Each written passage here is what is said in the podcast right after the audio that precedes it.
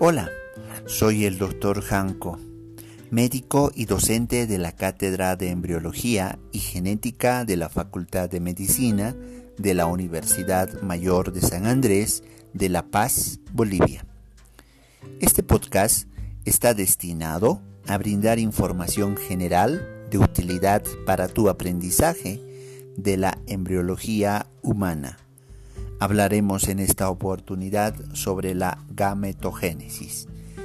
Para hablar de la gametogénesis tenemos que hablar del plasma germinativo y de un proceso de reducción del número de los cromosomas durante la maduración de una maduración en el sexo femenino, una maduración en el sexo masculino, los cambios morfológicos durante la espermatogénesis, los cambios morfológicos durante la oogénesis y nos referiremos a mm, los gametos anormales. Entendemos por plasma germinativo que va a ser a la estirpe celular y la estirpe celular está encargada de transmitir todas las características hereditarias de la especie, que se transmite no solo de padres a hijos, sino en esta transmisión de esta estirpe celular van a también estar involucrados nuestros antecesores. Es en realidad que se transmite la información genética de toda nuestra especie. Dentro de la gametogénesis, es un proceso de transformación de los gametos en las gónadas. Eh, a estos procesos en el varón se llama espermatogénesis y en la mujer se llama la oogénesis. A su vez la gametogénesis va a tener unas fases, se llama la fase de multiplicación, la fase de crecimiento y la fase de maduración. En la fase de multiplicación los gonocitos van a aumentar de eh, tamaño y de número por divisiones mitóticas. En la fase de crecimiento los gonocitos aumentan de volumen y en la fase de maduración tanto los oocitos y los espermatozoides se van a reducir el número de cromosomas y van a adquirir características de cada especie. Al mismo tiempo debemos hablar sobre la reducción numérica de cromosomas durante la maduración. Como especie humana tenemos 23 pares de cromosomas, es decir, 46 cromosomas, de los cuales de estos 46 cromosomas, 44 cromosomas son somáticos y 2 cromosomas son sexuales. A su vez, debemos decir de que estas células muy especializadas, células sexuales, pasan por una primera división meiótica, eh, también llamada fase de reduccional, donde se reduce a la mitad del número de cromosomas, dando origen al ovocito y a los espermatozoides haploides.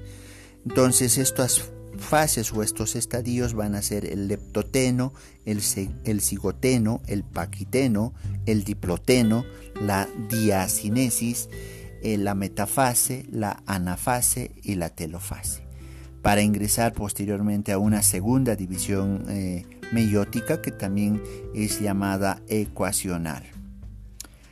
Nos referimos ahora a la maduración en el sexo femenino.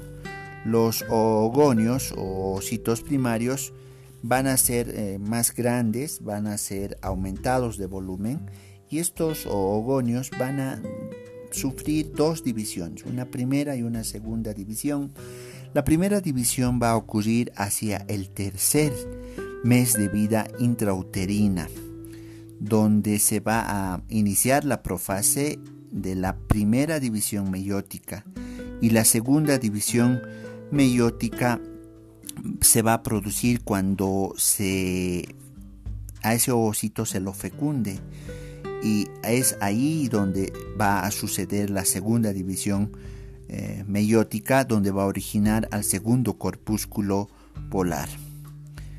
Eh, la maduración en el sexo masculino va a estar dada por las células germinativas, estas que están inactivas durante eh, la pubertad y mediante influjos hormonales, especialmente de la testosterona, hacen que los espermatogonios por un proceso de diferenciación den origen a los espermatocitos primarios y los espermatocitos primarios por dos divisiones meióticas originan cuatro espermátides haploides.